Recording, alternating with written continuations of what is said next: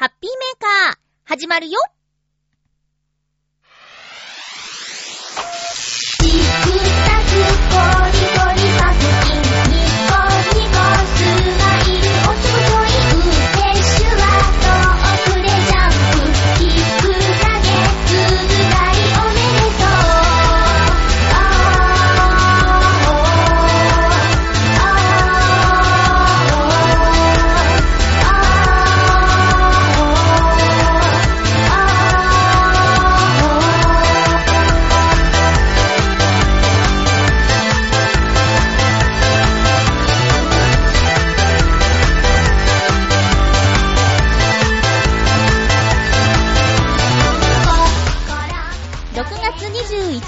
まゆっちょのハッピーメーカー。この番組は、ハッピーな時間を一緒に過ごしましょうというコンセプトのもと、ちょわへよ .com のサポートでお届けしております。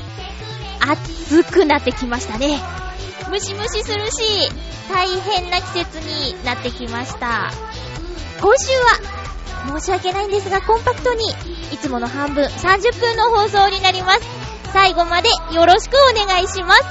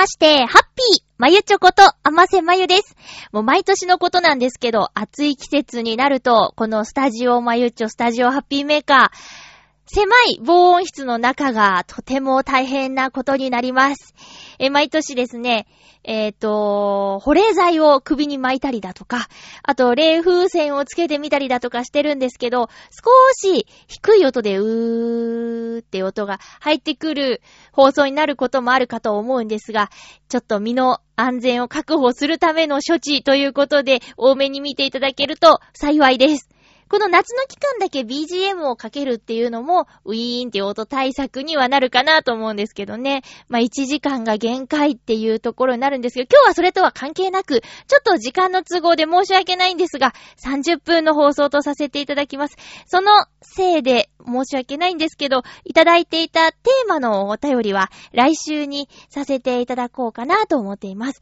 あの、意外とテーマいただきまして、あと、ふつおたもあるので、今回ふつおた優先でご紹介する放送になります。あとは、この週末に行われた浦安三社祭りのお話も少しさせていただこうかなと思っているので、ちょっと今日はですね、駆け足のご紹介になると思うんですけども、ありがとうございます。まずは、ハッピーネーム SG3000T さんです。いつもありがとうございます。テーマのお便りと、あの、一緒に普通オタ的な内容が入っていたので、半分読ませていただきますね。まゆっちょ、ハッピー、ハッピーぐるっと浦安見させていただきました。ありがとうございます。郷土資料館。これね、あの、正確には浦安市郷土博物館って言うんですけど、映画、映画のセットみたいで行ってみたいと思いました。ぜひ行ってください。番組の中のベカ船の乗船体験が面白そうでした。ということで、はい。放送は20日まで。なので収録している月曜日までなんですけど、またね、あの、21日から放送が切り替わるんですけどね。そうなんですよ。あの、会社でもね、見たよっていう人が何人かいたり、もう辞めてしまった方で最近会ってない方からも、見たよっていうね、え、お LINE かな？メールとか来たりして、あ、すいません、つって、ありがとうございます。ってお返事してるんですけどね。SG3000T さんが見られるエリアの方でよかったです。ありがとうございます。まあ、あの、めったにないことなんでね、ハッピーメーカーのリスナーさんにはぜひ見ていただきたかったんですけども、他には見た方いらっしゃいますでしょうかコージアートワークさんの、えー、ね、あの、あたりとか見られるかもしれないんですけど、どうでしょうかね。最近、テレビないっていう方もね、結構いるんで、テレ、テレビ面白いよその、ね。まあ、ケーブルテレビは今私は、チャンネルたくさん見られるところには入ってないんですけど、もし入ってる人いたら、例えば釣りが好きっていうんだったら釣り専門チャンネルとかもあるし、そうじゃなくても普通に地上波も面白く見られますけどね。えー、ドラマとかね、結構今季はハマって見てたのがありまして、なんか、なんだかんだでね、話題というか、好きなタレントさんとか芸人さんとか俳優さんとか出てるドラマはとりあえずチェックで毎週録画設定するんですよ。で、あの、時間の関係で全部見られないやって言ってどんどんどんどん溜まっていくんですけど、後でふとしたきっかけでそのドラマが話題になってたりすると、あ、そういえば撮ってたって言って一気見するっていうパターンですかね。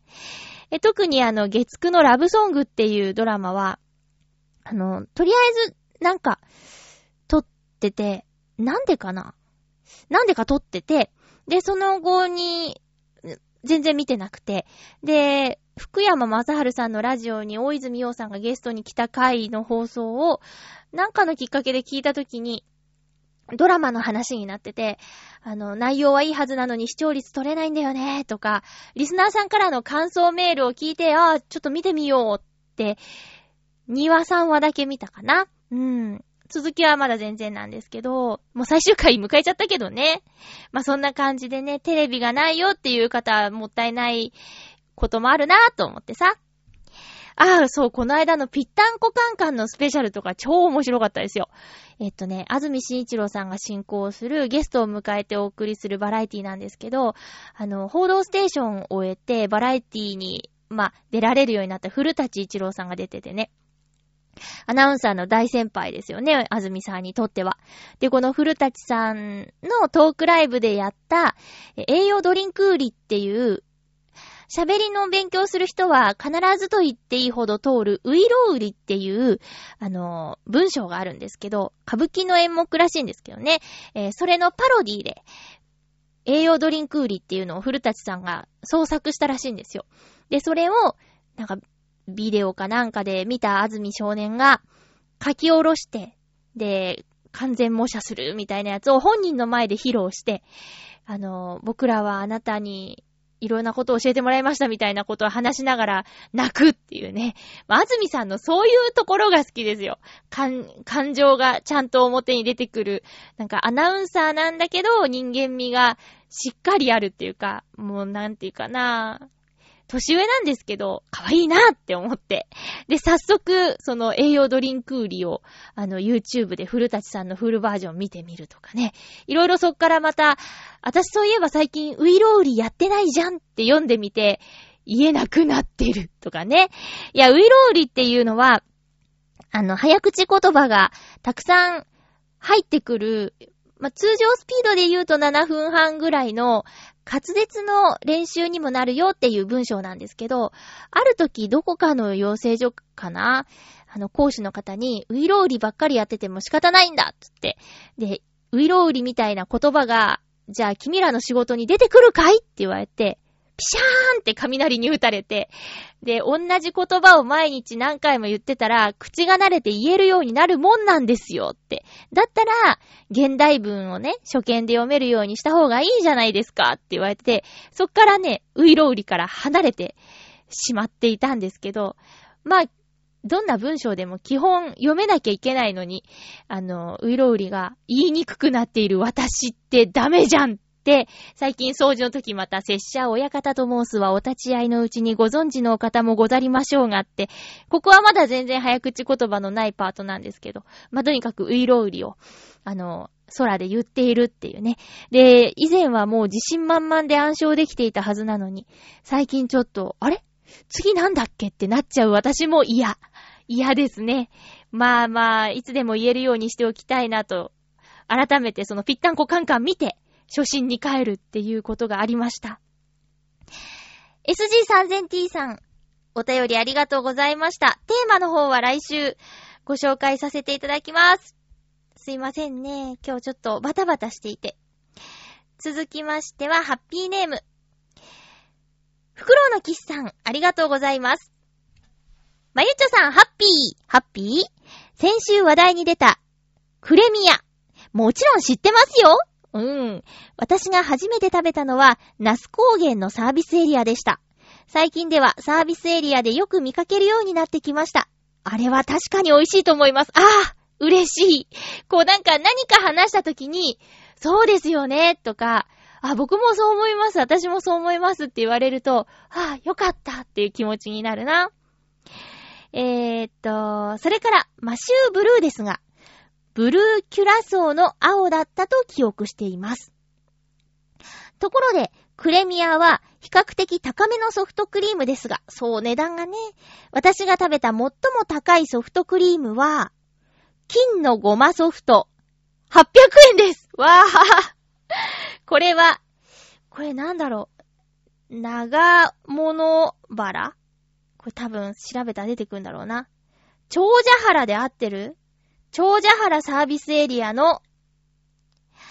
すり、ん？ごますりソフトという黒ごま系のソフトクリームに、金箔を振りかけたソフトクリームです。わー。ちなみに、ごますりソフトと味に違いは感じられませんでした。苦笑。そうだね。金箔に味ってなさそうですもんね。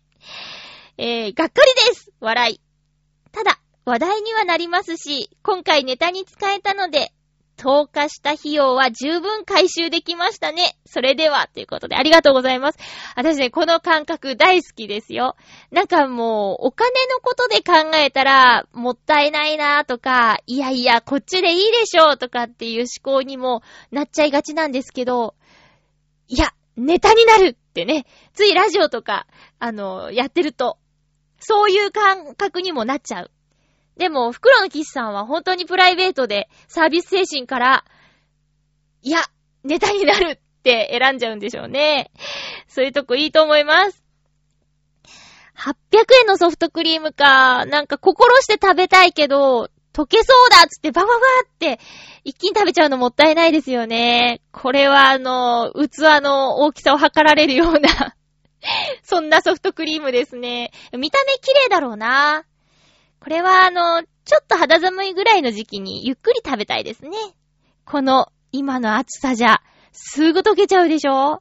ソフトクリームとかアイス食べてて悲しい時は、あの、コーンの下からね、チュチュチュチュってこうで、溶けて出てきちゃう時ね、ベタベタになるし、おーのーってなるよね。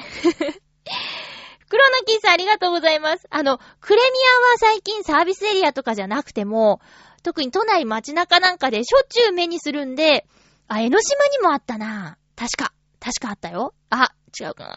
まあ、とにかく、見かけたら一度食べてみたらいいと思いますよ。まあ、値段確かに500円でちょっと高いソフトクリームなんですけど、でもケーキ食べてると思えば、まあそんなもんでしょう。それくらい濃厚で美味しくて、あとコーンがラングドシャです。ラングドシャってめっちゃ美味しいクッキーだから。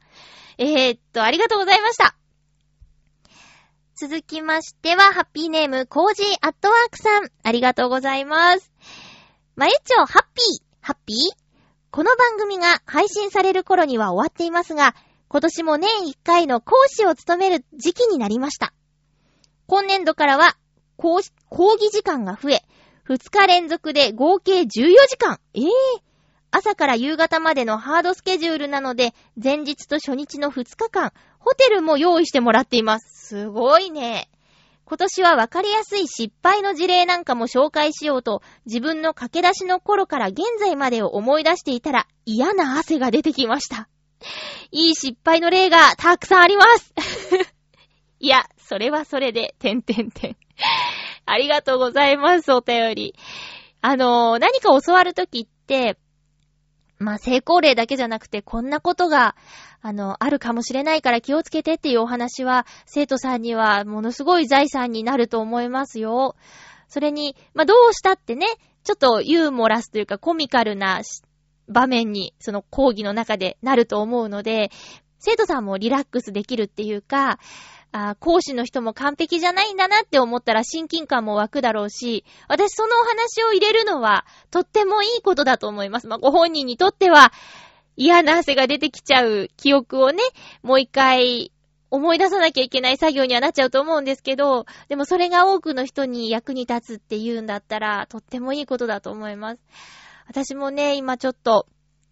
とある準備をしていて、まあこれ全然、贈り物系なんでね、仕事は全く関係ないんですけど、ちょっとその、アルバムを作ろうかな。思い出のアルバムみたいなやつ作ろうかなと思ってて、それをやってるとね、過去のいろんなことを思い出してね、あの、悪い意味のメモリートラップにはまってしまうっていう ことが最近あって、無駄に元気がない日とかもね、あったんですけど、でもそうやって、それがあるから今があるって思えたら強いですよね。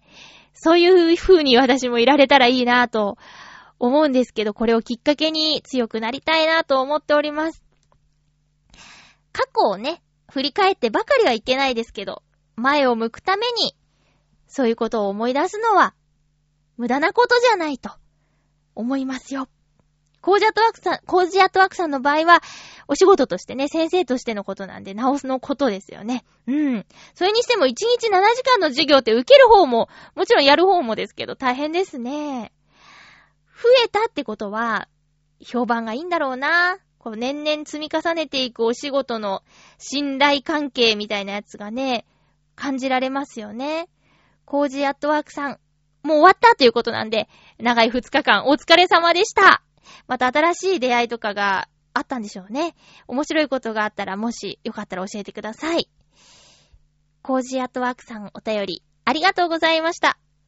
ふつおた、もう一通あるんですよ。たくさん届いてますね。ハッピーネーム七星さんです。ありがとうございます。まゆちょ、ハッピー、ハッピー？本日は何をお便りしようかと思い、まゆちょに対抗したものをお送りします。対抗。題して、七星の今週の一冊。お映画の話に対抗してみたいな感じ？えー、偏った読み方をしているので、私の読んだ一冊をお送りします。ほう。えー、今回は、相川翔さん。なんか同姓同名の俳優さんいますけど、違う方ですよ。進化36年超人幻想です。あらすじは人間以上の力を持つ超人が当たり前にいる時代、テレビディレクターの主人公は生放送人形劇撮影中に生放送人形劇撮影中に謎の男たちに乱入され、さらには謎の獣が現れスタッフを惨殺。えー、これがお茶の間に流れるのかと思った時、気がつくと主人公は放送開始前の時間に戻っていた。なぜ主人公は時間を戻っていたのか、謎の男や獣は誰なのか、そして事件に絡んでくる超人とは、よく読むと、昭和30年代後半をベースとした世界観に、ミステリーの要素とその世代に流行したヒーローもののオマージュが混ざっていて、読みながら実際の昭和世代のことを調べたりすると、より面白く読めます。すごいね本読みながら時代を調べたりするの？さらにこの本を読んだ後、今期放送されていたアニメ、コンクリート・レボルティオ、超人幻想を見ると同じ世界観などでニヤリとさせられることもあります。一つの本で三度美味しい本を今回はご紹介させていただきました。また何かありましたらお便りします。それでは。おー、すごいね。ちょっと今季似てるアニメがあったよ、みたいな話もあったけど。そうなんだ。なんか、ね本読んで、本読むのってほんと贅沢だなって毎度言うんですけど、本読みながら別のことできないでしょ。私ちょっと、少し落ち着いたら、まあ、やりたいことがあって、まあ、これ全然仕事とかじゃないんですけど、あのー、本をね、読む時間を作るっていうことをしようかなって。ここはもう本読む時間って本当にね、まあ、最近も話したけど、おすすめされている本や、まあ、漫画も含めて、結構溜まってきちゃって、で、せっかく勧めていただいたのに読まないでいるっていうのは、ちょっとね、申し訳ないでしょあ、もうね、ずっと話せてないんですけど、実は、漫画のおすすめをいただいた翌週に、とある漫画をね、買ってあったんですよ。でもね、全然買ったっきりで読んでなくて、あの、お話ししてないんですけど、その話も、もうね、翌週には買ってて、もうすぐすぐ見つけたから買ったのに、全然報告できてなくて申し訳ないです。という、ちょっと溜め込んでしまっている状態ですね。えー、七星さんありがとうございました。もしリスナーの方で興味がある方がいたら、読んでみてください。相川翔さん。あの、タレントさんの相川翔さん、翔さんじゃないですよ。えー、タイトル、進化36年超人幻想という本です。えー、でした。では、まあちょっと駆け足で、30分放送なんて無理だね。もうゆこちゃん12分とかよく、ねえ、話まとまるよね。えーと、そう、浦安三社祭りが、えー、18、19、17の夜、金曜日の夜からですかね、正確に言えば。で、18、19と、浦安三社例大祭が行われました。4年に一度の浦安の大きなお祭り、豊受神社、清流神社、稲荷神社の3個の3つの神社の、えー、おみこしが街中を練り歩く。バスのダイヤが乱れるっていうか、運休か。もう運休しちゃうぐらいのお祭りですね。私夜勤をしているんですけど、土曜日の朝は帰ってこれたんですけど、日曜日の朝はね、まんまとそのおみこしの影響のバスの運休タイムになってしまいまして、途中から歩いて帰るっていうね、悲しいことがありました。まあ、あの、外から来た人間ですし、なんていうか、お祭りに参加はしてないんですけど、私。まあ、なんだかんだ言っても、ちょっと見てみようかなと思いまして、えー、おみこしの走っているところまで、近くまで行って、様子を見てきました。4年前も確かね、遠巻きに見たんですよね。ただもうほんとね、喧嘩みこしと一部では言われているぐらいに、もちろん喧嘩いけないですよ。喧嘩みこしって言われてるぐらいに荒々しいおみこしが特徴ということで、浦安の三社祭りのおみこしは、あの荒々しいんですよ。ちょっとでもその様子を感じてもらえればなと思って、ちょっと現場の音をですね、撮ってきたので流しながら話しましょうか。あの、ちょっと待って。スピーカーになってるね。イヤホンに設定しまして。はい。よいしょ。あの、浦安の三社祭り、浦安のみこしは、なんていうか、あの、担いで進むだけじゃなくて、ポイントポイントで止まって、